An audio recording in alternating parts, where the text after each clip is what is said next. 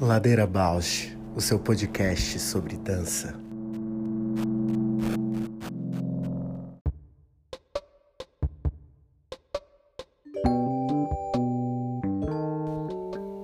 Olá, eu sou a Paula Petreca e esse é o Ladeira Bausch, um encontro semanal para mover pensamentos de corpo.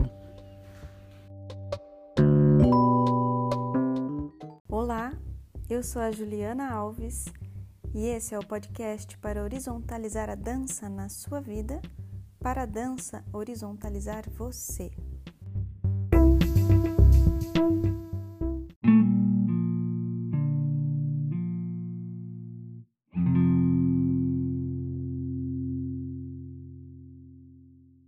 Tarde.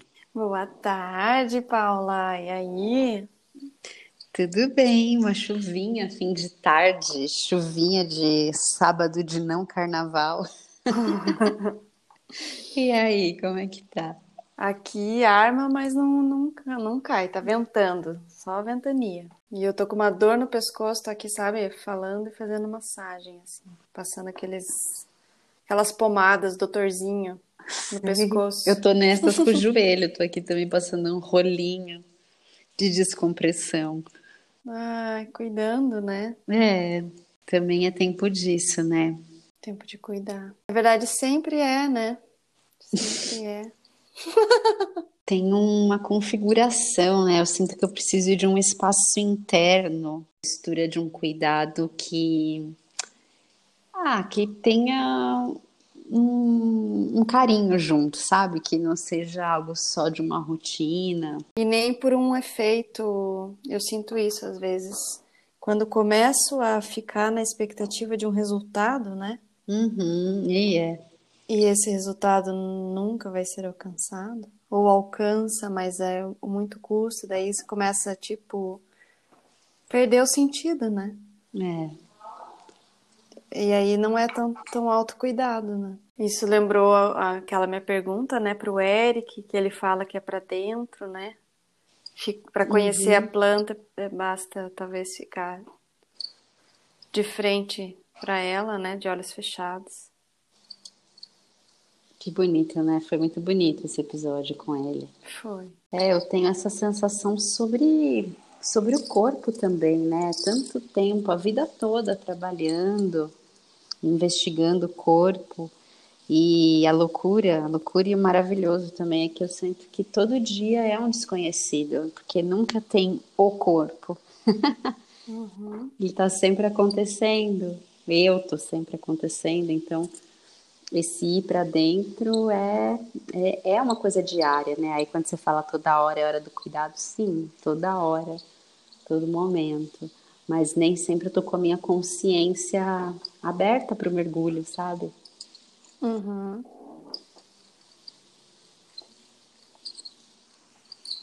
E esse, agora lembrei também a, a, que a gente falava lá antes do, do episódio da Bruna, né?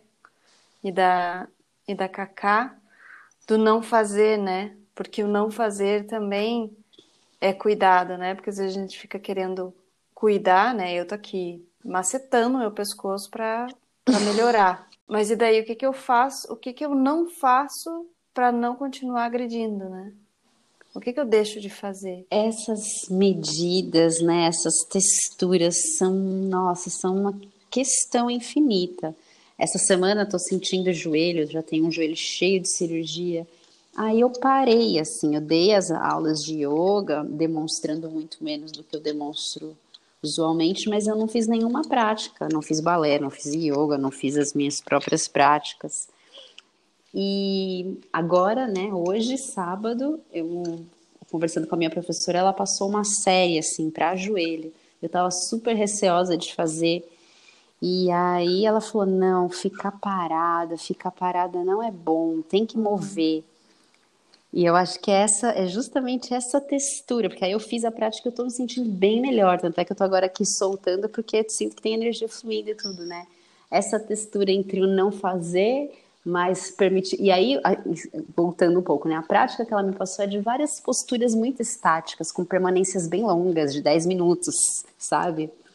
Uhum. Mas esse lugar do não fazer e permitir ouvir o movimento que tá nesse não fazer. É. Eu acho que tem um preciosismo e nem sempre a gente tem a calma, né, de estar tá nessa é. escuta. E a gente já entende, né? Eu agora repensei o que, que eu não fazia, o que, que eu não fazia, o que, que eu não fazia. E daí você já está fazendo, forçando a, a responder numa utilidade esse não fazer, yeah. né? E na verdade é, é, deixar acontecer e não. É, deixar de fazer algo que não precisaria, né? É, de insistir deixar acontecer alguma coisa que esse fazer impede, né? Porque uhum. ele fica anulando o acontecimento. Nossa, e, e ainda eu tentei falar e não consegui.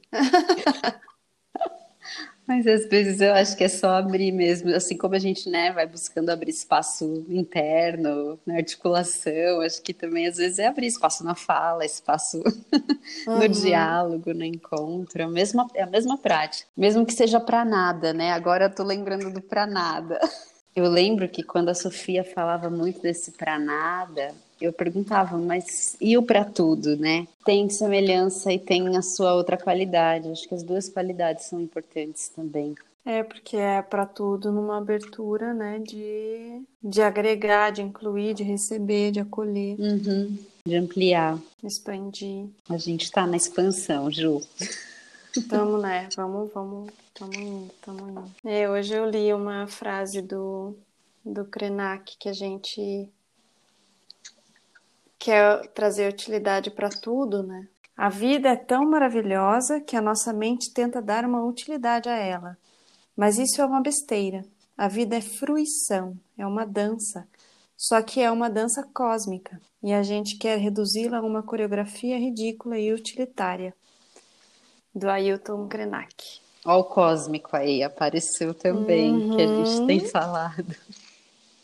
Dança cósmica. Dança cósmica. Sabe uma coisa que eu queria falar de uma fala do Eric também? Lembra quando ele falou assim do que o corpo é, hackeia, né, da amiga dele que que teve que emagrecer porque ela tinha o uhum. joelho sensível, né, para dançar no grupo corpo e tal. Na hora que ele falou isso, eu me dei conta ou considerei que poderia fazer sentido esse a, a minha intuição quando eu era mais nova que quando eu comecei a, a transitar né, do, da dança clássica para o contemporâneo e o meu corpo modificou muito e principalmente eu engordei, é, a minha pele é muito sensível, eu sou muito branca, né? E aí, pra, eu adorava muito dançar no chão, né? Fazer as práticas de chão, de, de release, de rolamento. É, e, e eu tive, tive a intuição de falar, acho que o meu corpo está mudando, acho que eu preciso engordar para que eu consiga sustentar e é, ter, né, amortecer, ou ter um impacto, ou ter uma, um, sei lá, um acolchoado melhor para poder fazer o chão, assim. Intuitivamente, assim. A gente nunca conversou disso, né? Eu tô pensando porque eu tenho um caminho muito parecido, Ju. Eu também, quando saí, fui saindo né, de um corpo de dança clássica e adentrando num lugar de dança contemporânea, eu engordei muito. Engordei muito. Hoje em dia eu já perdi também muito peso no início, né? Mas. E eu lembro de ter uma sensação, e até hoje, para mim, a sensação do momento onde a minha dança estava o que eu mais fruí da própria dança foi nesse momento, que eu tinha em torno de 10 ou 15 quilos a mais do que eu peso hoje. E, e para mim, esse lugar do mais peso, na época eu não percebia tanto, mas com o tempo eu fui sacando. Eram duas qualidades que estavam ali. Uma que era de perceber o corpo com as suas curvas mesmo, né? Com o espaço esférico, sair da linha e entrar na curva. Eu acho uhum. que isso, assim, foi o maior, né? Movimento que o corpo fez de uma maneira intuitiva. E a outra era realmente permitir ter volume. uhum. sabe? Tridimensionalidade. Para mim também é bastante essa sensação, assim, de poder arredondar-se, né? Para uhum. receber, é, relacionar com o chão. Me, me sinto bastante nessa relação também de de, de tornar-me mais, mais esférica. Exatamente, mas eu não dei conta de, de sustentar isso, assim, né? Eu tinha muito a crise com a imagem, é, principalmente a crise com a imagem, né? De ser uma bailarina gorda, como assim, né? E, e aí comecei a entrar em mil paranoias, transtorno alimentar, até eu estabilizar numa relação. Acho que até hoje eu não tenho uma relação saudável com a alimentação. Uhum. Eu perdi aquele prazer de alimentar. Para mim, hoje até... a minha irmã às vezes me liga e fala: ah, tô sem ideia do que comer. Eu pergunto: você tem mais proteína ou mais carboidrato?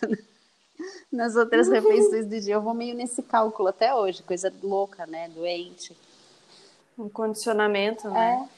E isso é, eu já tô meio convencida, porque acho que como tudo assim, né, que que quando se cria fissura, né, quando se cria uma fissura da relação com alguma coisa, e aquilo vai sempre ser uma, uma questão, né? Então eu já estou convencida que também, né, criei esse lugar de um distúrbio alimentar.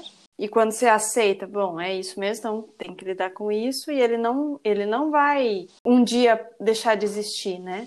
Eu apenas preciso continuar é. convivendo com isso da melhor forma e saber quando que isso é, dispara, né? Quando que isso intensifica, é, como que eu fico atenta, como que eu trabalho, né? Para não entrar nesse, é, não deixar desenfreadamente o distúrbio como equilibrar, mas que isso vai ser sempre tanto para os extremos, né? Tanto às vezes ficar sem comer, quanto às vezes comer demais, quanto é, ficar sempre muito preocupada com isso ou deixar de se preocupar. E tudo isso, sim, a gente vai sacando na gente, mas tem tantas instâncias que estão fora, né? Que também corroboram com esses distúrbios, com essas crises. Sei lá, eu fico me perguntando, será? que minha dança teria mais potência se eu tivesse aceitado, né? Tá mais pesada, tá numa outra imagem. Isso é uma pergunta que eu me faço com frequência, assim. É porque a gente, talvez, eu, eu lembro, assim, do meu corpo ter muita potência, né? Porque ele não estava privado de uma imagem, e sim muito presente numa sensação e numa exploração assim sem limites do que eu estava descobrindo, né? Só que daí o, o, o, fazer uso de tudo isso no contexto profissional, né, do mercado é. e das exigências, isso vai afunilando e vai deixando de, é. né, vai vai deixando de existir o mercado profissional ele vai limitando. É verdade, né? Você chegava, assim, eu lembro de chegar em audição e já saber que nem ia. E o que será que, né? Que, que curioso, né? Nós a gente realmente nunca falou sobre isso, mas o que será que já existia? Que eu, eu acho que é, tem um palpite que é esse extremo. O que já existia quando a gente começou a trabalhar o chão, né? Baixou a prática de corpo para um nível do chão, né, da horizontalidade, dessa caiu essa imagem, né, do clássico, da verticalidade, da leveza.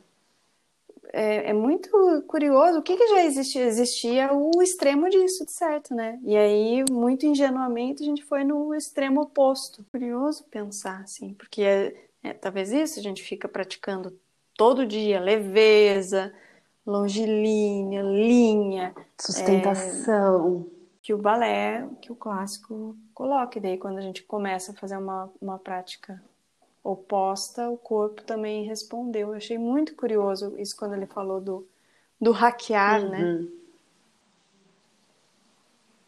né? É. A sabedoria que o corpo e, e, te trai também, né? Porque às vezes não era, não necessariamente era é, esse o, o nosso objetivo, né, ou essa inconscientemente o que estava se acontecendo, mas que que passou pela minha cabeça naquela época, sei lá, com 18, 19 anos passou. Ah, então acho que se eu tiver muito é, os ossos muito ah, né, evidentes e pouca carne, assim, eu sofria demais, eu ficava muito roxo, assim, uhum. assim, né, nas extremidades, nas, nas articulações que eram de apoios. É, nossa, eu tô pensando em imensas coisas aqui, né? De fato, a gente começou falando dessa de abrir esse tempo para o cuidado, né, para ouvir o corpo, escutar o corpo. E, e, eu acho que eu trouxe essa fala de que corpo, né? Porque todo dia é um corpo novo, é um corpo que eu não sei. E isso se a gente não sabe na gente, né? Como é que a gente sabe no outro, nesse lugar de, de dançar junto, né? De, de dar aula, de. Poxa vida, né? Quanta como a gente tem também essa intimidade, às vezes no lugar funcional de uma prática ou de uma. Eu fico pensando que muitas vezes a gente tem essa intimidade de um lugar técnico, né? Funcional. Ah, gira o fêmur, coloca o uísque, ou não sei o quê, falando de coisas muito profundas, né? Mas na intimidade a gente não passa com o corpo, a gente não sabe o que passa no corpo do outro. Eu tô pensando em você falando sobre esse lugar dos hematomas, né, da pele fininha, e tô pensando na Letícia, né, que vai estar aqui hoje com a gente, conversando com a gente, fracassada atriz, famosa atriz. Ela tem um, um solo que chama 116 gramas, peça para emagrecer, que ela discute muitas questões, né, sobre sobre a vida inteira tentar emagrecer e ser gorda e como é ser gorda na nossa sociedade. E tem um momento desse trabalho que ela começa a mostrar partes do corpo que tem bolha, né, que tem coceira, que tem alergia pelas dobras da, da pele. E aí tô pensando, é esse uhum. mesmo lugar de intimidade, de singularidade que a gente não conhece do corpo do outro, né? Então, às vezes, eu tô pedindo lá pra pessoa, ah, coloca o teu uísque. Um vai estar tá com o uísque roxo no outro dia, de tão fininha que é a pele, machucou, o outro vai estar tá com uma assadura, sabe? E aí eu falo, nossa, quanto que a gente ainda tem que aprender e falar e, e, e, lidar com essa exposição também, né? Que uma instrução ela vai ser sempre diferente, né? Sempre. Você não vai poder corrigir, avaliar assim, avaliar no sentido, é, talvez as instruções elas têm que ser muito mais é, isso, muito mais abertas, porque você só dá a instrução a partir do teu corpo, e o teu corpo é um, né, e o, e o outro é um outro. Muito diferente disso, e as, nossa, muito incrível isso que você falou. Muito interessante. Quanto que é no, no trabalho, né, no processo pedagógico precisa estar, assim, numa linguagem extremamente aberta, né? Porosa e adaptável. É, e, e, além disso, eu acho que é a gente cada vez mais exercitar em si, é, expor, porque eu acho que a gente também muitas vezes vai calando essas fragilidades ou essas singularidades ou tudo que escapa do que ah, a instrução geral foi essa, mas aí tem uma especificidade minha que não se adequa. Aí ou eu tento me adequar, ou eu adapto, mas eu não comunico. Tô pensando assim no meu processo, né? Quantas vezes eu não comunico que eu não... essa instrução não tá rolando pra mim, sabe? Uhum. E fico ali adequando. E que riqueza seria, né? Você conseguir compartilhar qual foi a sua adequação. Sim. Imagina se é um, né, uma metodologia vier assim só sobre isso, né? Só a partir disso. A instrução é essa e vamos compartilhar para todos qual é a sua adequação, como você fez, qual foi a estratégia é, para adequar o que, o que acontece corpo. no seu corpo quando você faz isso. A Letícia, eu vou pedir para ela falar disso, eu nem tinha colocado nas perguntas, agora estou lembrando muito desse solo dela ela vai falando assim, quantos exercícios que existem que todo mundo fala, tipo, ah, rola a coluna, né? Rola a coluna, coloca a mão no chão, deixa a cabeça descer. Isso é, para uma pessoa muito gorda é impossível. E aí, uhum. você muda a tua instrução, você espera que a pessoa adapte, qual que é a conversa? Alguém já tinha falado disso para você? Super forte mesmo. Bem, e bem importante, porque também não é, né, só na relação do corpo gordo, né? Corpo. Exatamente, é da gente mapear singularidades, né? Uhum. E, o que, e eu também agora faço a pergunta ao, ao contrário. O que, que é normal, gente? Existe isso? Forma amadurecida que não, não tem nada normal, mas que quando a gente partilha algo, a gente partilha a partir da nossa experiência. E, e como que a gente partilha? Porque também não tem como a gente partilhar algo que não é da nossa uhum. experiência. Mas como a gente partilha, deixando isso aberto como experimente isso, mas é, divida comigo qual é a tua adequação, né? Divida comigo, é, dialogue Como comigo. rola para você. É. Nossa, muito a fazer. E, e, e, talvez a proposta, ela, ela nem seja assim, né? Porque eu estou pensando mais isso em relação às aulas, né? A, a prática de, de uhum. ensino. Uhum. E talvez faça mais sentido ainda só ter as instruções, faz muito mais sentido ainda o, o método de improvisação, né? Uhum. Porque você não conduz a, a nada a não ser a. Nossa, eu nunca tinha pensado nisso, mas agora fez um clique assim, né? Tá nessa abertura do que um processo de improvisação abre, né? De descoberta de escuta, de partilha, de observação. De subjetividade, né? É. Conduz a proposta e o corpo vai à medida como entende nas, nas relações que ele mesmo constrói. O quanto é rico, né? Dentro disso que a gente está falando. Abriu um universo agora. Mas eu acho que a gente pode chamar a Letícia também para conversar com ela e, e tem todas essas reflexões, né, sobre o corpo gordo, que é uma experiência que ela traz com muita, muita sensibilidade, mas também tem esse lugar do humor que ela nutre, né, de ser uma curadora de memes e de encontrar uma não sei se é uma leveza, mas de encontrar um riso, né, para lidar com certas coisas sustentar também, né? Eu, eu, tô, eu sou muito curiosa por isso, assim, como que ela consegue sustentar, porque, como a gente estava uhum. falando, né? À medida que a gente assume, a gente entende, a gente já sacou que, que tá, então tem essa dificuldade do corpo, não sei o quê, né? Na minha experiência do corpo mais fora do padrão. É, como é que você admite e assume você nenhum, né, em alguns momentos essa exposição afeta, porque né, um paradoxo assim é, é, é complexo admitir, assumir e não também desejar, né, outras porque é tão em, é, dentro da gente, na nossa criação, a cultura, tudo que a gente faz, em tudo que a gente move, tá essa imposição da imagem, né? Uhum. E as críticas bombam, e a autocrítica ainda mais. Então, uhum. quero muito ouvi-la também. Super, acho que tem muita coisa para aprender. Maravilha, vamos chamá-la então.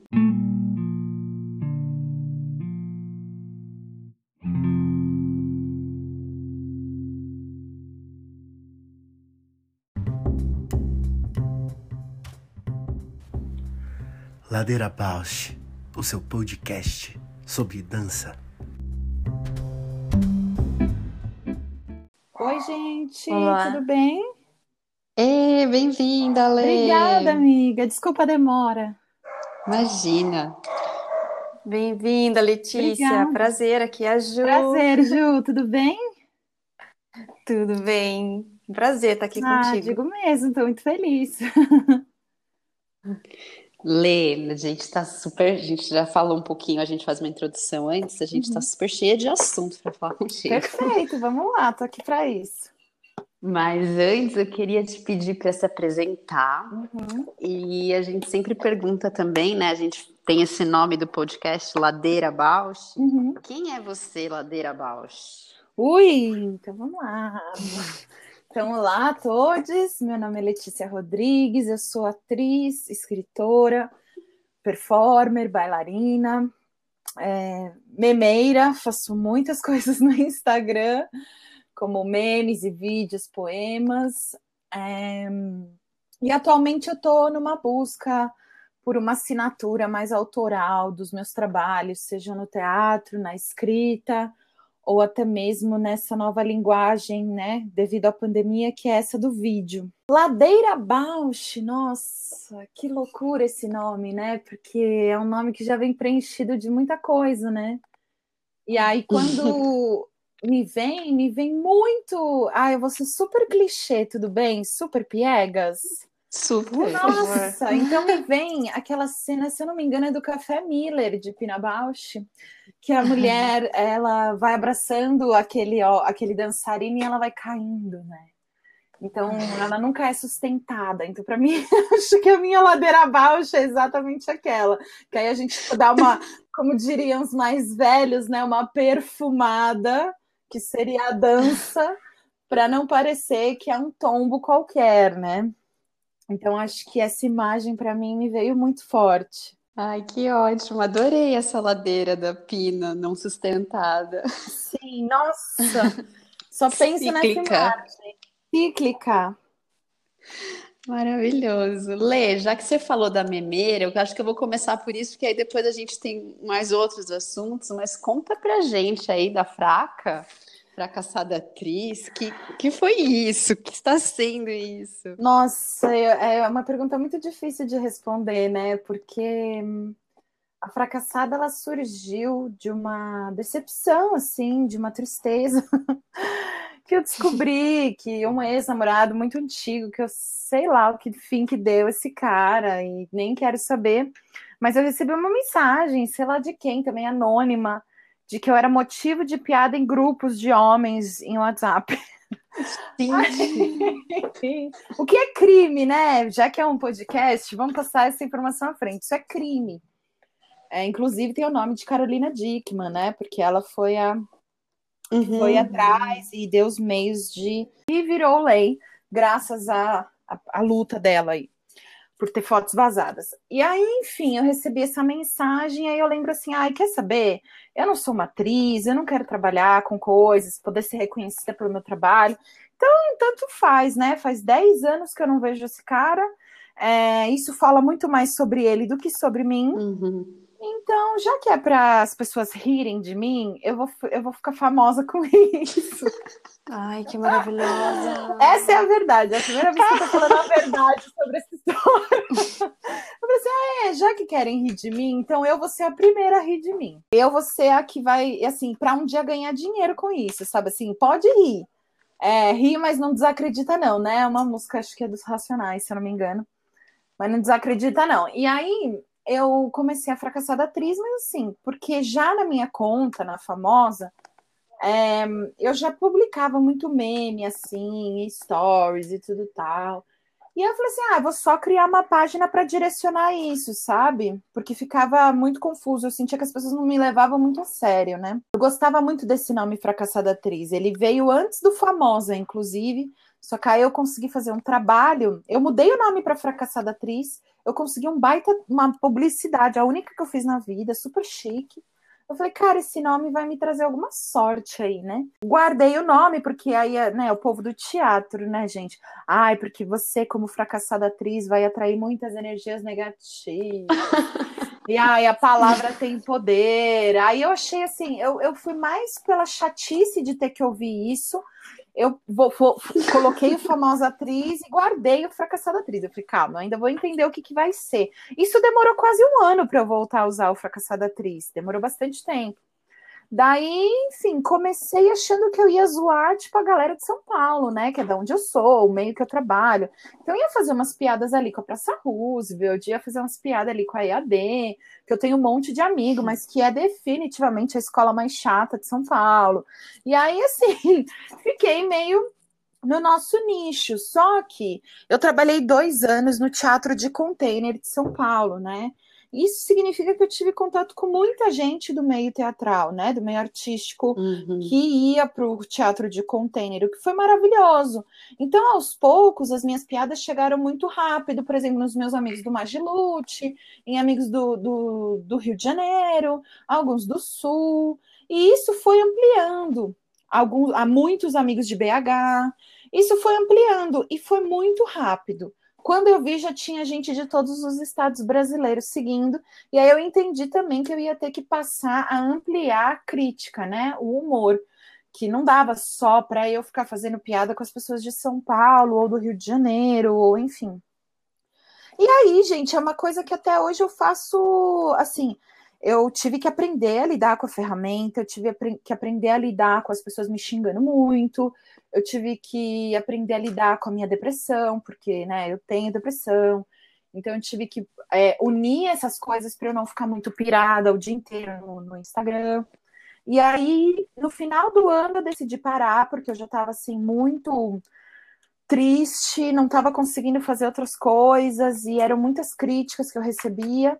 Aí eu fiquei um mês sem. Aí eu voltei agora e agora eu tô feliz da vida, porque eu fiquei um mês sem, sem precisar ficar entrando em Instagram, sem precisar ficar postando e alimentando, porque é uma ferramenta que você precisa de uma alimentação muito intensa, senão ela mesma te boicota.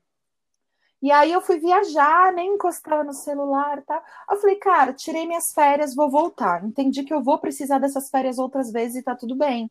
E aí eu acho que agora eu tô me utilizando de uma maneira muito mais saudável no sentido de eu não posto mais tantas coisas, eu posto, mas eu não fico lá respondendo o dia inteiro, porque isso era uma característica também da página mais no início, né? Eu sempre comentei e, e conversei com todo mundo que comentava, seja no debate, seja no embate, sempre fiz isso.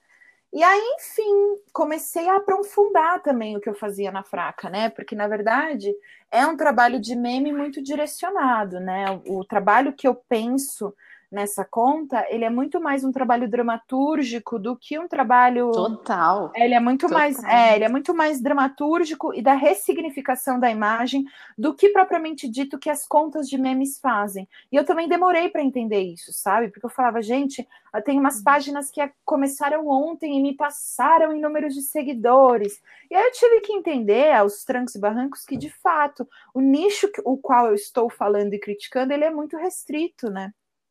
Uhum. Tem muita gente que não é da área artística que segue, muita, muita gente. Mas ainda assim não tem o mesmo o mesmo foco das grandes páginas de meme, que é simplesmente o meme, né? Não simplesmente porque o meme é muita coisa já, mas que é uma coisa mais geral, mais ampla, né? E eu optei por continuar, mesmo sabendo que era um risco, né? A fracassada sempre foi, de certa maneira, uma uma abordagem que eu saberia que eu estaria em risco. Eu realmente cheguei a pensar que, tipo, ai meu, os produtores de elenco devem ter riscado meu nome aqui e nunca mais vão querer trabalhar comigo. Todo dia eles, todo dia.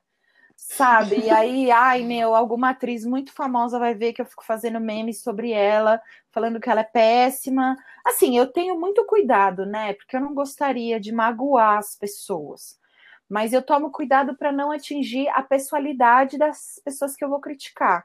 E sim que isso vá sempre para o contexto social, para o contexto estrutural da sociedade, né?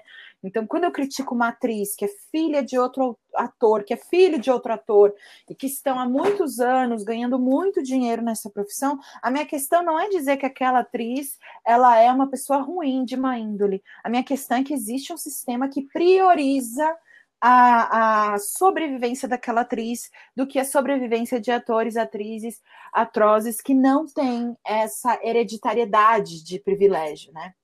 Então, eu sempre uhum. tento não ter que atacar ninguém, porque não é sobre esse ataque, né? É muito sobre mais uma ressignificação das imagens, de você olhar uma imagem e você não aceitar de imediato o que ela está te dizendo, porque aí tem a legenda, e de isso ir mudando, mudando um pouco o nosso simbólico, que é constantemente aí, né, tipo, abarrotado de, de informações imagens muito reacionárias, muito preconceituosas, porque eu tive que entender que, na verdade, o que eu faço, e assim, não estou querendo ser arrogante nem nada, né? Não sei se eu consigo fazer isso, mas o que eu tento é disputar o imaginário né? Hum. Então, se existe aí um lado reacionário no Brasil que também se utiliza de máquina de memes para, sei lá, inserir ou potencializar os seus discursos, aí eu acho que a gente também, como outro lado, ou outros lados, né? Porque a gente nem fala mais só de direita e esquerda, a gente também tem que tratar como uma disputa, como um campo de batalha, porque é disputa, né? Porque é guerra, porque A gente precisa o tempo todo, para cada imagem reacionária, a gente tem que mandar mais 18 imagens não reacionárias para tentar desconstruir alguma coisa, nem que seja a imaginação, né? Não sei se eu consigo, mas essa é a tentativa da fracassada. Nossa, mas é, eu acho que, que tá super no caminho. Também não sei se consegue, que é muita coisa, mas acho que abre esse lugar. É, total. Não, é que a gente no Ladeira tem pensado nessa questão, né, de de falar do que dos perrengues, né? Falar, uhum. expor essa relação, o quanto perrengues da dança. Sim, é o quanto a queda da Pina Bausch é simbólico, constrói todo, né, uma e fixa na, na, nossa mente, né, como uma grande e trazer isso como uma grande potência, né, contrapondo com uma, uma, muitas outras coisas e também dessa realidade do bailarino, assim, né? O que expõe uma coisa, né? O público vê algo lindo, algo bonito, não sei o quê, mas o quanto de, de esforço tem nisso, né? Só que o que eu percebo no seu trabalho, que você falou mesmo, que já é dramatúrgico, né? Eu, eu coloquei como. Já, você já propõe isso como uma estética, né? E dramatúrgica. Uhum. E quando que você percebeu isso? Você falou que ficou um mês parada e que daí. Ou isso já, já veio assim com essa, com essa carga? Foi, foi um, um impulso, assim, né? Tipo, ah, então eu vou fazer sucesso com isso, vou rir de mim mesmo. Quando que a, a, a questão estética realmente tipo com, deu uma, uma consistência para você assim continuar? Então, Ju, na verdade, eu nem acho que eu faço sucesso.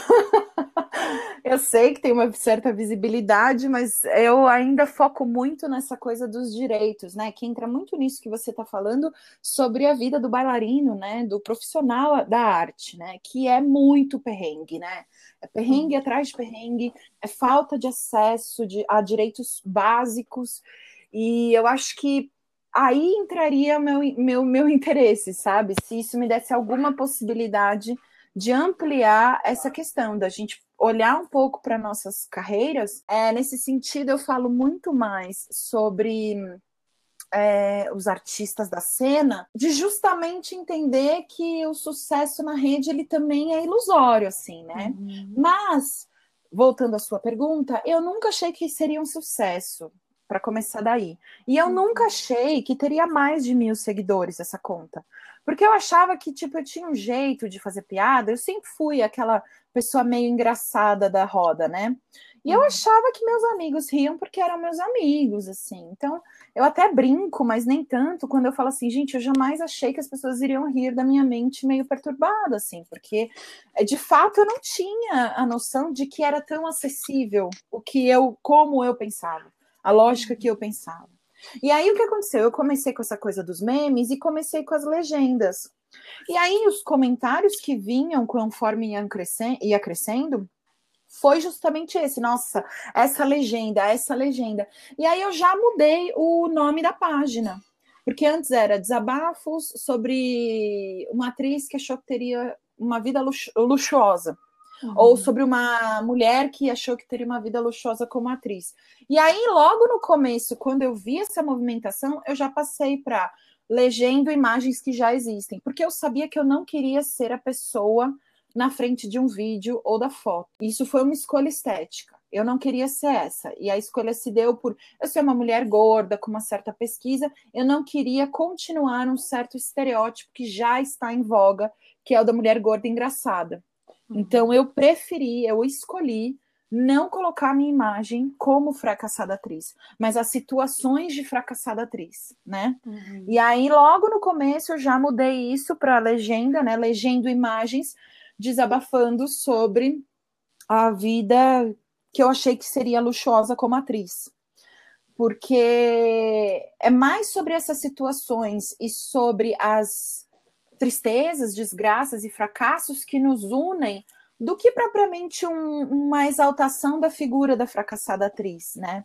Uhum. Portanto, que eu, eu tive que cair na real quando eu já estava meio, ah, acho que eu não aguento mais, de entender que esse trabalho ele não é sobre mim, sobre a Letícia Rodrigues.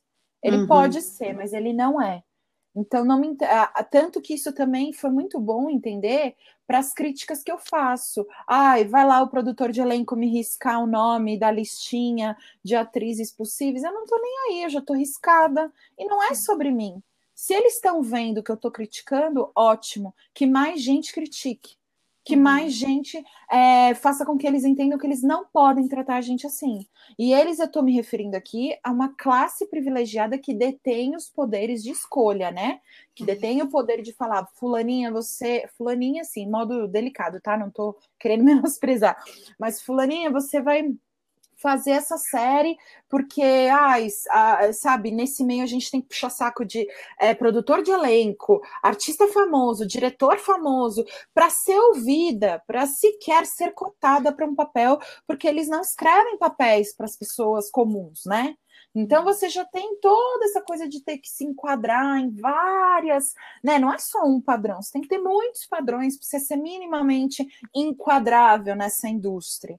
E aí você chega lá e você vê um papel que às vezes nem é tão bem escrito, mas que você também tem que fazer todo um um, um, quem indica, né? Que era bem famoso isso nas, uhum. nos anos 2000, né? Quem te indica para o trabalho, para você conseguir. E aí, para mim, isso se tornou meu grande motivador, porque não é sobre mim. Eu estou aqui, estou uhum. estudando. Como eu disse, a Fracassada Atriz é um trabalho dramatúrgico, porque eu estudo dramaturgia, eu estudo roteiro, e eu pretendo escrever é, essas personagens, né? Personagens, pessoas comuns da vida. Então, assim, não me, não, não me preocupa que alguém muito consagrado venha e fale para mim, nossa, como você é grossa, porque no fundo o deboche me salva bastante também, né?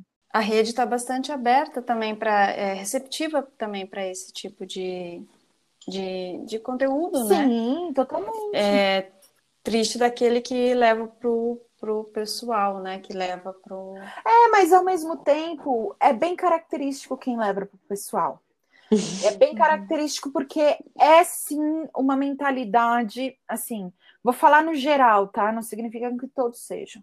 É uma mentalidade da meritocracia, de não concordar com as críticas, porque acredita que uma pessoa só chega num lugar se ela batalhar muito, que acredita que estudar a vida inteira numa escola caríssima na cidade de São Paulo, com pais, tios, primos, é, em todas as emissoras mais ricas do país, não privilegia. Esse tipo de pensamento leva com que essas pessoas levem para o pessoal, porque elas acham que tudo se trata delas.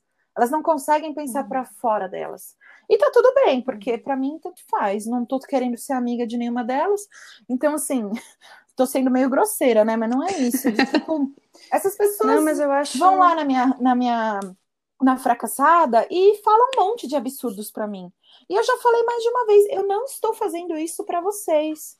Então, assim, vão uhum. atrás de coisas que vocês gostem. Não se violentem vindo aqui me xingar ou ficando bravos com conteúdo, sabe? Vai ser feliz, vai procurar um desses caras do stand-up aí que persegue gorda, persegue mulher, percebe, persegue pessoas gays, persegue pessoas trans, entendeu? Não é isso que você acha engraçado? Então vai atrás do humor que te faz feliz. Porque aqui a gente tá com um monte de gente que está começando a concordar, com um monte de gente que está começando a entender onde a gente pode habitar, e isso está sendo melhor para mim. Então, não é sobre mim, não é sobre Letícia, sabe? Então, isso foi muito bom, assim, de perceber também. Mas nunca achei que ia chegar em tanta gente, não, confesso.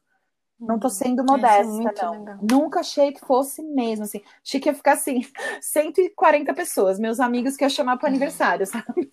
tipo, no máximo, assim, pra gente se divertir um pouco, mas nessa dimensão, não. Mas é muito lindo isso, Letícia, o quanto que você, é, ao perceber, né, que a potência do que você está falando é, agrega outras pessoas com a mesma questão e, e, até muito além do que do teu público e da tua questão principal, né, ela, ela vaza para outras questões, né, e o quanto você está se colocando num lugar é, de muita generosidade, de representatividade, né, isso é muito, muito rico. E a minha pergunta é, é, talvez toque nesse, nesse lugar assim que é que você deve receber muita crítica. Tem, uhum. Já percebi o quanto você está lúcida e, e, assim forte, né, no teu no que você está propondo. É isso e está sendo objeto de uma voz muito importante, né? Uhum. E o que, que você faz para sustentar tudo isso assim? Qual que é a tua prática? É, né? Não, verdade, sim, sim. Faz, faz terapia, né? É. Porque é, Eu começo é... assim, Ju. É, Primeiro, eu nunca ataco de volta. Uhum. Isso é uma estratégia minha. Eu não ataco, eu sou professora, eu sou arte educadora de crianças de 5 anos, assim. Se eu consigo conversar com elas, entendeu? Eu consigo falar com qualquer pessoa no mundo. Porque eu realmente acho que as crianças, os adolescentes são os donos do mundo. Então, se você consegue dialogar com, com eles, você consegue, ou eles, né? Você consegue dialogar com todas as pessoas. Então, a primeira coisa que é, quando alguém vai lá e me xinga, eu penso duas coisas. A primeira é, devo responder, por exemplo, se é uma pessoa falando, ai, eu acho que interpretação tem que ter choro sim. Aí eu vejo, pera, não, eu não é o que eu acredito. Então, isso eu vou levar para o debate. Aí eu vou lá e discorro e começa um debate nos comentários. Isso acontece muito na fracassada, porque eu invisto meu tempo nisso mesmo, porque às vezes eu tô errada no meu pensamento. E aquela pessoa tá me colocando um ponto que eu tenho que olhar, porque se ela não quisesse que eu olhasse, ela não ia escrever. Então, assim, para mim é esse o trabalho. Eu, te, eu não tô querendo falar mais que minha língua aqui, então eu também vou ter que ouvir mais do que qualquer outra pessoa ouviria. Agora, quando vem uma pessoa, né, eu acho que teve um post que uma pessoa virou para mim e falou assim: é, vocês falam do Bolsonaro, porque sempre acham que eu sou várias pessoas, né? E não, só sou eu mesmo. Uhum. E aí fala assim: é, vocês criticam o Bolsonaro, mas vocês parecem super alinhadas com ele. Aí eu bloqueio, não tem conversa. tipo, eu não tenho nenhuma. Ai, mas você vai bloquear a pessoa e o direito de liberdade de expressão. Então, ela expressa lá na casa dela, que não é a casa dela. Essa conta é minha, o login Muito é bom. meu, eu faço o que eu quero.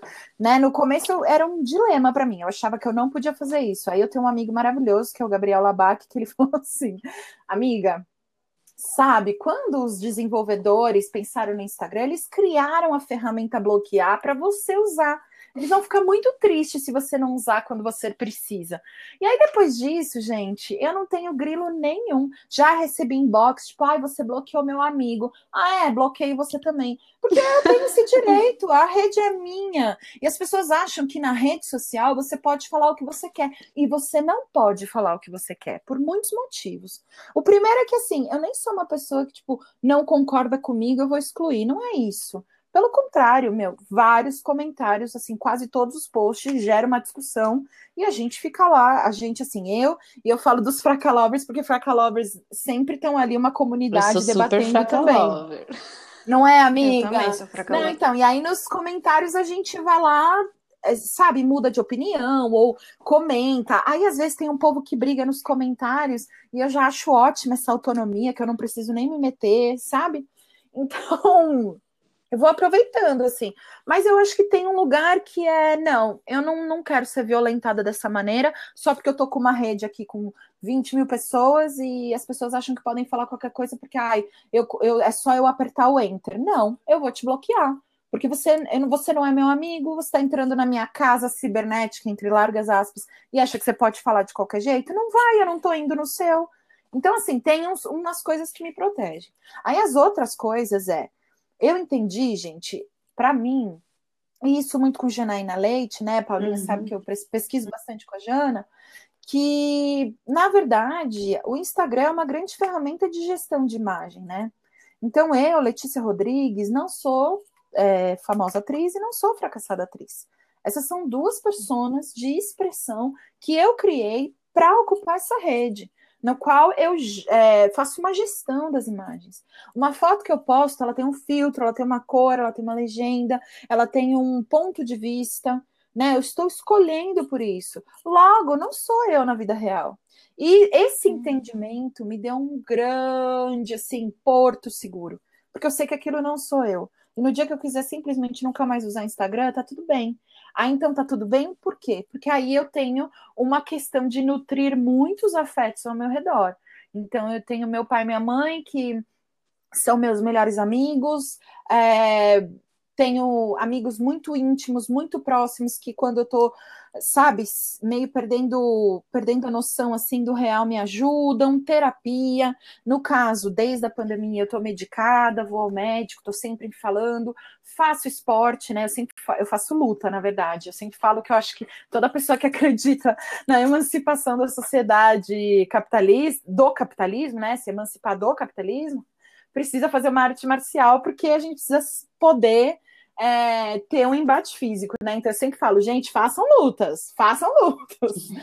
É, Mas aí, enfim, alimentação, é, livros, bons livros, ampliar o sentido da vida. A rede social é só uma rede social, sabe? É, não são todas as minhas ideias que estão ali, não são todos os meus sentimentos, não é toda a minha capacidade criativa, nem toda a minha incapacidade criativa. É, então, assim, sei lá, eu acho que fortalecer a vida fora, para mim, faz sentido, porque aí a rede não me come tanto, sabe? Come literalmente mesmo, porque se a gente fica muito tempo ouvindo pessoas que nunca te viram na vida falar o que você é ou deixa de ser, a gente acaba caindo. Uhum. Cai mesmo. Então, uhum. precisa sim de um trabalho fora de rede, e que eu acho que tem tudo a ver com os nossos propósitos, né? E eu acho que a gente, vou julgar aqui que vocês também, tá, gente? Que não nascemos na era da internet, que nascemos um pouco antes, que vimos a internet acontecer. Acho que para a gente isso ainda é um pouco mais fácil de fazer. Mas, né, eu tenho alunos e amigas, adolescentes, amigas, assim, que estudam teatro, né, alunas, ex-alunas, isso é muito difícil para elas, por exemplo, uhum. porque elas foram moldadas pela internet e elas agora começam a ter essa consciência. Mas eu acho que é sempre sobre fortalecer um lado aí que está fora. E para mim, entender que são duas personas cibernéticas mudou minha vida, gente. Nossa, isso, isso é ótimo. sabe assim, de isso não é. me preocupar. Ai, tem que pôr uma foto por dia? Tem, não tô nem aí, porque tem que gerar lá o engajamento. Posto a foto e vou viver minha vida, vou fazer carinho no meu cachorro, vou dar aula, sabe assim, vou tomar banho, vou falar com a pessoa que eu gosto, tipo, ah, sabe? É, é entender que a vida não está nessa rede social, mas que a vida, mas que a rede social também não precisa ser tão medíocre como rede social. Essa também é uma uhum. coisa que eu tento manter em mente. Às vezes eu consigo, às vezes não, gente. Sabe? Eu não tenho nenhuma pretensão de ser coerente, eu não tenho nenhuma pretensão de, ótimo. tipo, né, não ser contraditória. Eu sou super contraditória, eu mudo de opinião todos os dias, eu deixo isso bem claro, assim, porque é isso, sabe? É a maneira como eu encontrei de poder viver a experiência que é a vida de uma maneira mais saudável para mim e para as pessoas ao meu redor. Ainda que essas pessoas ao meu redor sejam os seguidores da fracassada ou da famosa. Né? Eu recebo muitas mensagens no fracassada, tipo, ai, quero desistir e tal. E eu sei que eu sou um pouco imprudente, mas eu falo, não desista, a gente está em disputa. Não desista. Cada vez que uma pessoa de nós aqui desiste, o lado uhum. de lá tá rindo da gente. A gente não vai deixar não vai deixar, até quando não puder mais, a gente vai estar tá aqui. Eu sou um pouco assim, fracassada, mas utópica, sabe? Eu realmente acho que a gente tem que encarar mais isso como embate, como guerra, como parece um pouco violento, mas é violento. E justamente por a gente não pôr essa lupa, né, esse filtro de entender que isso é uma guerra, um embate simbólico da informação e tudo mais, eu sinto que a gente se machuca mais, porque parece que ela não está nos machucando porque não tem um embate físico, mas tem um desgaste mental nosso que é chocante, é chocante. E é advindo dessa sociedade, desse consumo, dessa informação exacerbada, né? Uhum. Então, nossa, eu falo demais, né? Desculpa, gente, mas é isso. Mas é maravilhoso te ouvir. Já eu vai... falo muito! Já vai fazendo aqui um turbilhão. Tá vendo? Ladeira Bausch, começou, não consigo parar mais de falar. Lê, eu quero trazer outro assunto que é bem assim, uhum. polêmicas da dança, né? Que é falar do corpo gordo. Vamos lá. E nem sei por onde eu entro nesse assunto com você sobre o corpo gordo, mas eu hum. acho que estava contando para a Ju, né? Eu te conheci no laboratório que a Jana Leite orientou e viu teu processo Sim. de criação dos 116 gramas, que me impactou demais, hum. né? Por várias uhum. coisas que você traz ali, mas também por ter uma relação com a dança, porque eu acho que na dança, uhum. se na sociedade é um tabu, corpo gordo, na dança é um tabu vezes 10, né? Sim, com certeza. E aí a maneira como você tem trabalhado isso no Famosa também, você tem trazido conteúdos que tocam, né, no mesmo temática que o 116 gramas tocava. E aí queria te ouvir sobre Sim. isso, tenho muita vontade de te ouvir sobre isso. Ai, nossa, a dança para mim, gente, é uma coisa que desde criança eu queria fazer, sabe? Queria ser bailarina, assim. Mas a vida, né? A vida levou para outros lugares, né? Então eu fui, eu virei atleta, fui atleta minha vida toda, assim, período de escola, né? Desde os 10 até os 17. Aí, enfim, vestibular, na verdade, minha carreira nunca foi artística.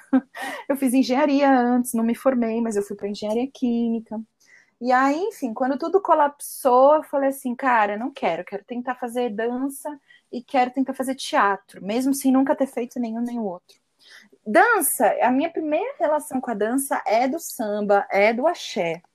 Né, eu sou da Zona Leste de São Paulo, perto da Aricanduva, aqui, Vila Carrão, e o axé era uma coisa que tocava no intervalo das nossas aulas, né? Era bem aquela época, El Chan, Terra Samba, Gera Samba. Então, meu primeiro contato ele é diretamente ligado a isso, ou samba mesmo, né? Zeca Pagodinho, Bete Carvalho, tudo mais. E aí, quando eu fui ficando adolescente, a gente ia ter, eu não sei se vocês conhecem, o Cabral, que é uma Super, casa noturna. No Tatuapé. Né? Olha, exatamente, só os guerreiros e guerreiras dessa cidade puderam conhecer o Cabral. E aí o Cabral era relativamente perto, assim, da onde eu moro. Eu né? também, ABC. A moro porque agora eu tô de volta. É, exatamente, só pegar ali a salinha, né? E aí, enfim, eu ia no Cabral todo sábado para aprender axé e domingo ia na matinê. Então esse é o meu contato com a dança, o axé. E aí, enfim, mas aí eu queria ser bailarina, queria ser bailarina. E aí, quando eu larguei a faculdade, eu fui fazer dança numa escola que tinha todas as modalidades. E eu ficava todos os dias das 5 às 10 da noite fazendo dança. Essa foi minha vida por dois anos e meio, assim. Começando no teatro. E trabalhando em buffet, enfim, várias outras coisas. E aí foi muito maluco, porque primeiro eu tive uma perda de peso significativa, porque eu ensaiava de segunda a sábado, né? Pelo menos cinco horas por dia. E eu tinha uma professora que é assim, o meu amor até hoje, faz 10 anos mais ou menos que eu não, não tô mais lá. Não, faz menos, uns oito anos. E essa minha professora, que chama Aninha Barbosa, maravilhosa, ela tinha um método, ela tem uma companhia de dança, de dança contemporânea, chamada Quadrela, Cia uhum. de Dança. E a Aninha, ela tinha um método de ensinar o balé cubano, que era um balé que se encaixava no corpo, e não que a gente tinha que se encaixar no balé royal, né, por exemplo. E aquilo, para mim, foi assim, um abraço na alma. E eu tinha aula com ela, tinha aula com a Nayane Sanches, que é uma atriz também e bailarina. Elas duas pegaram na minha mão e falaram: vem, a Aninha era bem rígida comigo, porque ela acreditava muito em mim. E eu fui, tipo, em dois anos eu cheguei, acho que até o sexto ano de balé, só não fiz os últimos dois. E fiz técnico em dança, eu tenho técnico de dança e tudo mais. Aí, enfim, falei toda essa história para contextualizar. E aí, gente, é, é muito difícil o meio da dança. Muito, muito difícil de ser driblada porque ela é calcada nisso, né? Principalmente o meio do balé clássico.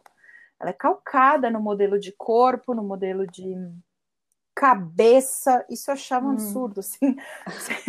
sabe, medir o tamanho da cabeça para ver se você pode ser uma boa bailarina. Tipo, vocês estão loucos, sabe assim? Eu achava isso um absurdo. E que aí a expressão artística, que, que virou minha, minha grande busca, né? uhum. né? Porque eu já estava no teatro ficava sempre para trás. E aí todo mundo, ai, mas olhem os russos. Sim, é lógico que a gente olha os russos, né? A, a, a herança deles é calcada na expressividade.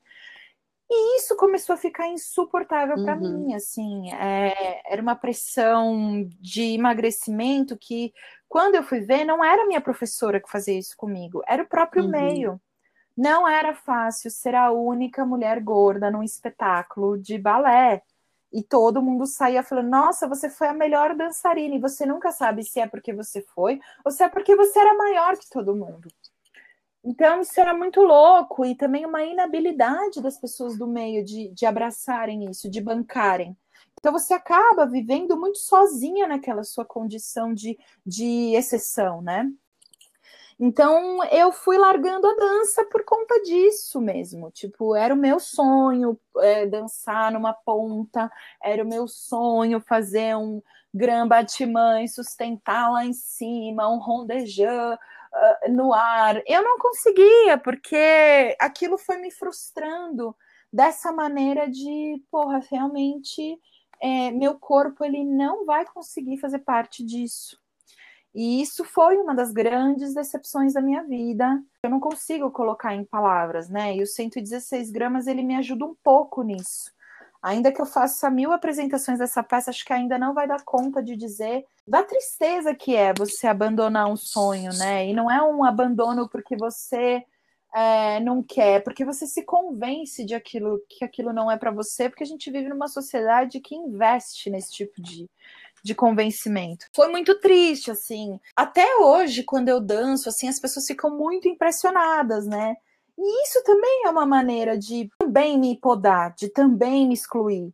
Por que, que ainda tanta gente acha tão impressionante uma mulher fora do padrão dançar? Né? Por que, que isso ainda é uma questão? E aí, para mim, recentemente, quando eu fui começar, recentemente, assim, dois anos para cá, eu fui começar a pesquisar para o 116 gramas, peça para emagrecer, que é o meu projeto solo sobre o corpo gordo da mulher com recorte de gênero, classe e raça. É, eu conheci o trabalho da Jussara uhum. Belchior, que é uma bailarina fantástica, gorda, e aí conheci outras bailarinas fantásticas e gordas, conheci Zona Agbara, é, de mulheres pretas e gordas, e aí comecei a entender que alegria viver nesse. Então eu fico muito feliz de fazer parte de um movimento, de um movimento assim, de um período histórico, no qual eu vejo a Jussara Belchior, eu acho que é o nome dela é Ju de Paula, uma outra bailarina fantástica de balé clássico, gorda, onde eu vejo as mulheres da Zona Agbara que saíram na capa da L Brasil. É, esse movimento que eu confesso que eu cheguei, eu demorei muito para encontrar, Atualmente, assim, eu te, tive a sorte de estar. Tá, no momento, eu estou rodeada por muitas mulheres gordas incríveis, é, que me chamaram, inclusive, para dar curso é, sobre. E para mim, isso é uma coisa muito foda, porque é muito difícil aceitar-se, né? E isso, eu não estou falando só como pessoa gorda, não. Aceitar-se como pessoa, né? Acho que mulheres magras Sim. passam por isso também, porque a gente vive num sistema muito opressor. Então eu nem tenho como dizer que, ai, sabe, mulheres magras não entendem. Entendem, claro que entendem. Mas tem um lugar, gente, que não é nem que você não pode ocupar esses lugares, é quase que você é expulsa desses lugares. Então, de certa maneira, a dança se tornou uma coisa que eu amo e que eu odeio, porque é um sentimento muito conflitante para mim.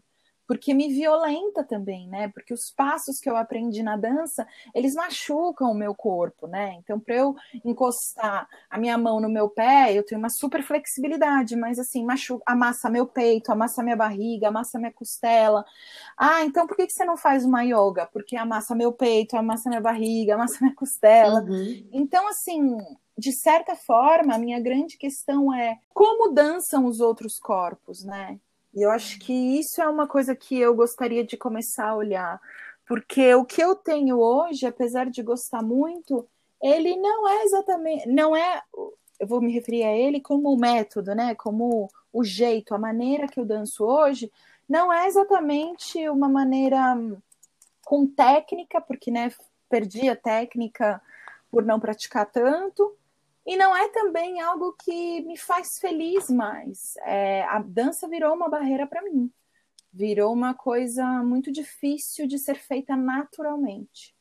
Às vezes eu faço, às vezes eu faço vídeos, mas ainda é conflitante, porque me ver no vídeo e ver a minha barriga balançando ainda não é tão simples, mas que eu vendo outras mulheres fazendo e que eu não consigo ter julgamento. Olha que maluco. vejo mulheres gordas dançando, vejo fotos de mulheres gordas. Eu não, não consigo passar nem por um segundo no meu pensamento alguma coisa como ai que feio ou ai que. Nada. Eu não consigo ter esse tipo de pensamento para. Em corpos no geral, já faz um tempo que eu não consigo.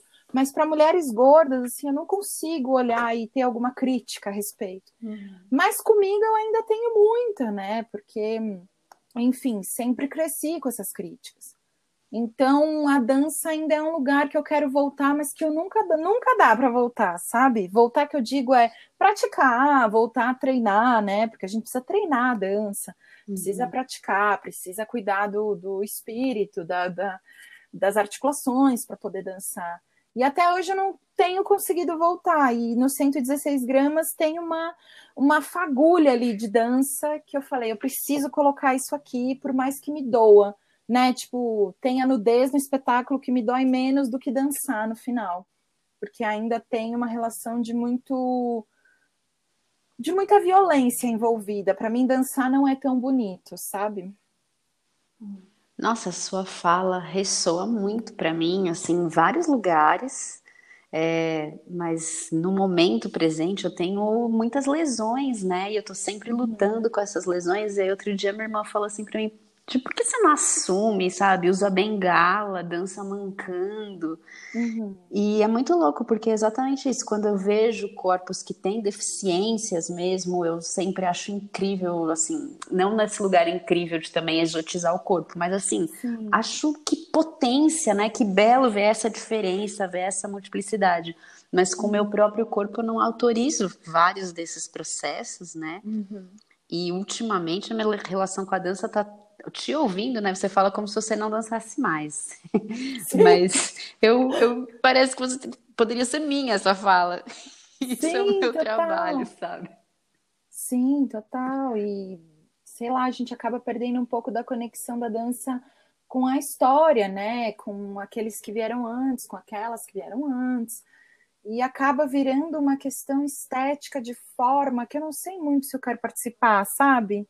Uhum. Eu acho que uma coisa é, enfim, ritos, né? A dança como rito, a dança como tradição, que para mim ganhou um outro sentido, né? Agora, a dança como forma ainda é um grande obstáculo para mim, assim, ainda é um grande. É uma ferida que não cicatriza, eu diria assim, bem dramática, sabe? Tem, é e tem um outro lugar que você traz e que para mim assim, é onde mais me desconcerta, que é, você fala disso no 116 gramas, você falou agora, né? Muitos movimentos não são pensados para outros corpos. Não são. Não são pensados para corpos gordos, não são pensados para pessoas com deficiência, porque às vezes uma pessoa com deficiência tem deficiência dos membros inferiores, outras superiores, isso não é levado em consideração, isso não é levado em consideração uma pessoa que tem mais facilidade para ter flexibilidade, outra que tem menos porque o certo é um modelo de corpo neutro que executa tudo, né? Que tem não sei quantos centímetros é, de cabeça, sabe? E aí eu fico, hum. caramba, meu, olha a dança, o que, que é a dança? Quem foi que diminuiu a dança tanto, né? Excluiu tanta gente da dança, né? Às vezes eu acho que talvez é, o mundo seria muito diferente se, se não, tanta gente não fosse impedida de dançar, sabe? Tenho certeza disso, porque a dança ela conecta a gente com a gente mesmo numa velocidade muito maior do que quando a gente está refletindo, né? É corpo, é Total. é memória, é quem veio antes, né? Eu estava vendo esses dias uma coisa muito bonita, assim, é, que você, os, o óvulo da sua mãe, ele já é gerado quando ela está dentro da barriga da sua avó. Então você, de certa forma, nasceu lá na sua avó. Aí eu achei isso foda, sabe? Não no sentido de ai, é, só evidenciar as relações através do útero, não é isso que eu quero dizer. Eu quero dizer, achei foda de quantas histórias a gente carrega, né? De quantas pessoas existiram para que a gente exista hoje e de quantas pessoas dançaram para que a gente dance hoje, né? Uhum. Ainda que em porões escuros, sem ninguém ver. Eu realmente acho a dança uma das linguagens mais bonitas, mas o povo da dança me dá uma dificultada, sabe? Eles deixam as coisas um pouco difíceis para mim. Ah, eu, é, eu concordo. Pessoal, se vocês estão ouvindo, sabe? Vou falar real para vocês. Vocês são chatos, viu? Melhorem. Melhorem, vocês são um pouco chatos. Tá um pouco difícil lidar com vocês. Eu fiquei pensando que você falou, ah, se a dança não fosse tão forma, né? E a gente estava falando, eu e a Paula, no começo, né, sobre essa mudança do corpo que se adequa a diferentes tipos de técnica, né? Uhum. E você falou do imaginário, então eu fiquei pensando, ah, se a dança fosse mais do imaginário do que da forma, né? O corpo, é, o movimento nos leva a, a, criar imagens, né, no imaginário de movimentos, assim. Uhum. E cada um com o seu corpo é, tem, a, tem a, a, a, melhor, a maior sabedoria para fazer isso, né? Sim. Se não fosse tendo que ser legitimado que aquilo que está movendo está dentro de uma técnica e aquilo sim é dança, né? Exato. Quanto limitante. É, porque se você for para pensar, o vento dança, né? Então qualquer outra coisa também dança. Sim. Eu penso muito nisso. Então, é, quem é que tá falando? Quem é a pessoa que tem a coragem de virar e falar isso não é dança? Quem que é? Sabe? Me apresenta essa pessoa. Quero falar com você um minuto, sabe? O que, que é essa necessidade de guardar uma tradição tão excludente com toda a força do mundo, sabe? Por quê? Para que, que ela existe? A serviço de quem? A serviço de quê?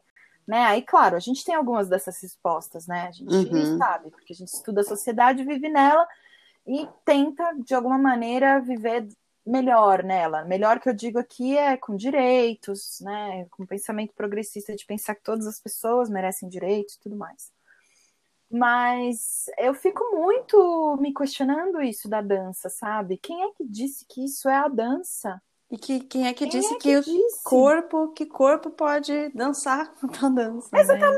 Gente, assim, eu não admito nunca que falem que, ai, mas é que. Nossa, eu nunca vou me esquecer disso. Tinha um programa que eu amava assistir, que ele chama So You Think You Can Dance. Vocês devem conhecer, ele é uma franquia americana, tipo um The Voice de dança.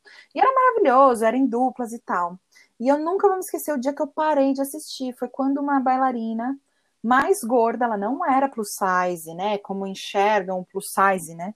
Não era gorda, ela não era, ela era um pouco mais cheia que as outras meninas, mais cheia de carnes, ela era mais tinha um corpo mais amplo. E aí, os jurados viraram para ela e falaram assim: "Nossa, você é uma das bailarinas mais lindas que eu já vi dançar. No entanto, para essa competição, nós não achamos que você vai encontrar um parceiro que aguente o seu peso. E por isso, nós não vamos te passar para a próxima fase. Nossa. Aquilo me deu um negócio que eu falei assim: meu, talvez eu não precise de um par para dançar. Eu não preciso fazer um padedê. Você não quer levantar um cisne? Vai lá no Ibirapuera e levantar um. Não precisa ser eu. Sabe? Isso deu um negócio, uma raiva. Uma raiva, porque você tá tirando. Você não tá tirando só uma pessoa da competição, você tá tirando o direito de alguém de se expressar, de falar, porque nem todo mundo fala pela, pela oralidade, né? Eu fico vendo, tem o Islã do Corpo, que é o campeonato de poesia de pessoas surdas e surdos, enfim. Uhum. E é uma das coisas que mudou completamente a minha vida, porque a linguagem de sinais é, poética, ela faz o que nunca a oralidade vai conseguir fazer. E é uma dança, e são sentimentos em forma de linguagem. E aí eu me pergunto, peraí, quem é que tá falando, né? Quem é que tá colocando essas coisas? Ah, isso não é dança, isso não é língua, isso não é fala. Como que você fala que uma pessoa surda não tem voz? Quem, quem, quem é? Sabe, esses status quo precisam ser quebrados. E não quebrados, ah, quebrado, derrubado no chute, sabe? Derrubado no chute. Tipo, eu entendo que acham lindo o Tchaikovsky, o, o, o, o Lago dos Cisnes, eu também acho. Mas será mesmo que os fãs desse balé antigo não são os mesmos fãs da Bíblia, sabe? Que se Uhum. recusam a olhar sobre outras perspectivas para o mundo? Eu duvido. Eu duvido muito que sejam tão diferentes assim. De certa forma, eu acho a tradição muito importante, mas eu acho também a quebra da tradição muito importante para continuar vivendo. Acho que é importante a gente saber de tudo, da tradição e da não tradição. Ter esse direito, né? E às vezes eu acho que na dança. Eu vi coisas muito legais nos últimos tempos na dança, né? Não posso falar super mal, não. É, vi um, um último trabalho da Andréa Rodrigues que eu fiquei muito impactada. E acho que tem muita gente fazendo muita coisa magnífica, grandiosa. Mas ainda é um tabu, né? Que assim, eu não sei. Eu não sei como fazer isso ser mais debatido, né? Não, não, não, não sei quem é. Sei quem é que já tá. Na verdade, eu sei quem são as pessoas que trazem esse debate, mas eu sinto que ainda há uma resistência muito maior do que, por exemplo, na arte cênica de, de atuação. Acho que ainda é uma barreira muito mais difícil de ser ultrapassada.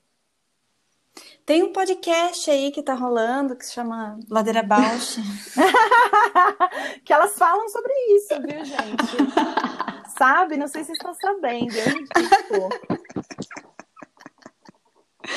Desculpa, não pude. Maravilhosa, é sobre isso, amiga. Ai, tô viciada em falar sobre isso, desculpa. E é por isso que você está aqui, né, Letícia? Vamos exatamente, exatamente. Tem um, um, um, conceito, vou falar que é um conceito, Ju, você vai me matar. Um conceito que a uhum. Juliana. a Juliana me apresentou há uns 12 anos atrás e que eu falei: é isso, amiga, é isso, que é o manifesto sem talento. Uhum. E aqui no Ladeira a gente é super manifesto sem talento. Então, assim, o povo fala, ah, é, não pode ser sujo o movimento. Aí a gente fala, não, vamos fazer um movimento sujo. Não pode fazer um movimento ah. sem sustentação. Aí a gente faz, vamos fazer caindo. Tem que ser o tônus alto. A gente fala, vamos fazer mole. Sim, é um porque, né, eu, é, eu acho incrível. Mas é porque, assim, por que que tem que ser limpo? Aí na minha cabeça, de pessoa que fica aqui, né, louco, mil coisas sobre a sociedade, para mim é um exercício constante de higienizar o corpo, sabe? E para mim isso tem nome, chama eugenia. Eu não tô afim disso, sabe? Claro que eu tô sendo um pouco é, radical demais nessa minha citação, mas é por que essa necessidade, sabe? Porque, eu, eu, assim, aquele, eu sei que aquele filme do Cisne Negro, ele é um filme que ele extrapola, né, as realidades, é uma ficção e tudo mais. Mas eu lembro que eu fiquei tão impactada com aquele filme, que foi na época justamente que eu estava no auge da minha, dos meus estudos de balé, eu fiquei tão impactada com aquela vivência, com aquele aquele constante sacrifício, né, de rasgar a pele mesmo para você entrar num para você ser um cisne de sapatilha, sabe? Porque no fundo, assim, não tô querendo debochar, mas entende que é um cisne de sapatilha? Eu fico me perguntando, muita gente perde a vida nisso. Uhum. Muita gente é violentada por isso. E assim, queremos mais gente, é, mais gente dançando o cisne de sapatilha. Mas assim, o que, que é essa estrutura de poder que ronda esses, essas salas de ensaio, né?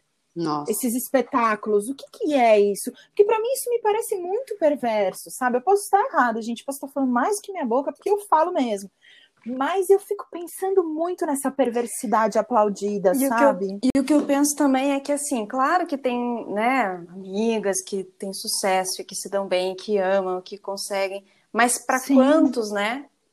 Quantos é. precisam. E como funciona para um, mas não funciona para outro? E como é que é. O que acontece com o outro que não funciona, que não tem tudo, né? Que não nasceu... Será que o ensino, esse, esse, esse imaginário que constrói, né, nessa. Tá saudável, assim, até para aqueles que têm sucesso, que conseguem, né? Será que é, é de fato? Porque sempre tem esse questionamento. Não, mas olha quantas pessoas que conseguem, né? Falta força de vontade, né? Nossa, é, e, e para mim tem um discurso meio perverso aí por trás, uhum, né? Total. Uma questão de você. Nossa, eu lembro que era muito comum ouvir das minhas amigas adolescentes que se elas não conseguissem sustentar a perna, que agora eu já nem lembro mais os nomes dos passos de balé, e olha que eu tenho um técnico disso, mas sabe quando você tá na barra e você faz pro lado e você tem que sustentar sua perna no alto? Developé. Developei, isso mesmo, developei. E que, ai, meu professor ele é muito rígido, ele coloca o isqueiro embaixo para eu não descer a perna. Gente, isso é crime. Entende? Sabe? Desculpa. Ai, não, é porque lá na França, você não está na França, amorzinho, você está na Vila Formosa. Acorda. Sabe? Então, aí eu fico me perguntando essa violência é muito violento, gente sabe? E aí para dançar o cisne, aí não faz sentido para mim. Não faz sentido, assim, não tô julgando. Eu tenho amigas bailarinas incríveis que eu amo e que eu vou sempre assisti-las fazendo quebra-nozes, que eu amo quebra-nozes. Então, assim, é isso, eu sou contraditória e eu assumo a minha contradição. Mas existe uma violência que eu acho que não é falada, não é comentada e que ela ela é muito preocupante. Tô falando besteira? Vocês me falam. não, Lê, imagina. Eu acho que eu tô, sabe? Eu fico pensando e me dá uma agonia muito grande. Sou... Tipo, não acho normal adolescentes não terem todas as unhas do pé. Sabe? Eu não sei. Eu, eu, eu me questiono esse sacrifício em pró do cisne na sapatilha. Mas aí sou eu, né? Não quero ser leviana com o trabalho de ninguém.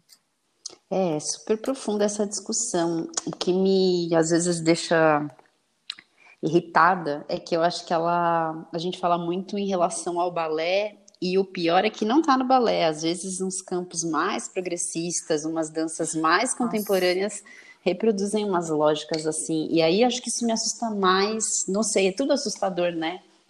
Tudo, mas eu, eu concordo com você e vou até me contradizer, porque assim, as minhas professoras de balé nunca foram nem um pouco violentas ou opressivas comigo em relação ao balé. Mas eu já tive em lugares de dança moderna, é, dança de rua, dança contemporânea, no qual o baque foi muito forte. Foi muito difícil. E nem estou falando sobre recorte de raça. Estou falando de, de movimentação, de. Uhum. Nossa, mas você vai fazer essa aula, tipo, né? Porque você não vai conseguir acompanhar. Não, não é para você. Acho que é melhor se procurar outra coisa. Então, tem esse lugar também, né? De não poder caminhar sequer por uma sala que está tendo uma aula. Então, também concordo com você, amiga. Vou, falei do balé como exemplo, mas eu, na minha experiência pessoal, não sofri isso no balé. Ai, Lê, acho que a gente já vai caminhando para um encerramento. Eu ia te fazer uhum. uma provocação, mas não sei se ela vai caber muito. Mas era assim: se... tudo bem. A gente faz aqui um exercício que às vezes tem a descrição de um movimento, a descrição de uma cena, a descrição de um gesto. Aí eu tinha tipo, pensado de propor para você descrever um meme de dança. Ah, que legal. Um meme de dança. É um exercício de trazer para a palavra, né? Para o áudio, assim, ah, o gesto. Tá bom. Nossa, que difícil! Ai, ia ser muito difícil, mas calma, eu vou conseguir. Tá bom, achei o meme de dança. Uh. Gente, é o seguinte: para quem vai ouvir, espero que tenha gente de outros estados, outras escolas, outras vivências. Mas tem um grupo de teatro em Campinas chamado Lume Teatro, que ele é muito conhecido por um trabalho de corpo bastante intenso e bastante maravilhoso. E aí, é, um dos memes que eu publiquei, porque assim, atores, atrizes, atrozes do Brasil todo, é, que pesquisam corpo e fisicalidade, já se interessaram em fazer os cursos do Lume, que acontecem em Barão Geraldo, em Campinas. E são maravilhosos. Todo mundo que passa, eu nunca fiz ainda, mas eu é, sonho um dia São fazer. maravilhosos, eu já fiz, recomendo. Exato. Eles são incríveis, tipo, meu, né? É, o, o Ferracini é um dos maiores teóricos que tem aí nesse ramo. Ele é um cara incrível. E aí, enfim, o meme que eu achei foi. eu sigo muitas páginas de memes russos, revolucionários, essas coisas, porque eu sou bem clichê. E aí eu achei um vídeo de bailarinos russos praticando aquelas aqueles passos de dança que você, ai, como que explica esse movimento? Que você desce até o chão, como se você ficasse, não, você não fica de cócoras. Ai, que você joga uma perna direita, estica para frente, volta, estica a esquerda para frente, e você tá sempre no plano baixo, dançando, pulando. Não deu para entender, né? Mas aquele movimento, se, se alguém te falar um dia, ai, dança russa, você vai lembrar de, de pular esticando a perna. É isso daí. Só que era num nível, assim, tipo, muito profissionais, dançarinos que aprenderam a dançar no berço. E aí o meme era justamente isso, tipo, o pessoal do Lume querendo dar uma aquecidinha para fazer um espetáculo de 30 minutos. justamente falando dessa característica desse grupo maravilhoso de ser muito intenso com o corpo, independente do trabalho que vai ser realizado esse aquecimento ser muito intenso fisicamente falando, né? Não, é muito engraçado. Eu, eu tenho a imagem, conhecendo o Lume, eu, eu morro de rir, porque também é isso, às vezes você morre no aquecimento, né? Exatamente. às vezes você morre no aquecimento. É chocante. Muito bom. Ah, querida, muito obrigada. Que presente te ouvir. Poder. Nossa, aprendi muito com você hoje. Sim, foi riquíssimo. Acho que contemplou muito a, o que a gente está à espera. É uma delícia é, te ouvir, ver a riqueza do, do, né, da tua perspectiva, do, da tua vontade, ver o quanto você está é, né, se propondo, se arriscando e entusiasmada também com o que está né, propondo. Muito ah, bom, gente, agradeço muito. Eu que agradeço vocês, para mim é uma honra, sabe, poder falar aqui com vocês que são profissionais dessa área. É, agradeço de coração, peço desculpa se eu dei alguma bola fora, é muito possível que eu tenha feito isso. Então já peço desculpa. Queria agradecer muitíssimo, foi uma delícia de conversa e ah, contem comigo sempre que precisarem. Oh. Que linda! E quem ainda não segue, arroba fracassada atriz, arroba famosa atriz, segue lá. Isso mesmo. Muito obrigada! Ai, obrigada, Lê. Ai, adorei, meninas. Fico muito feliz. Adorei o papo.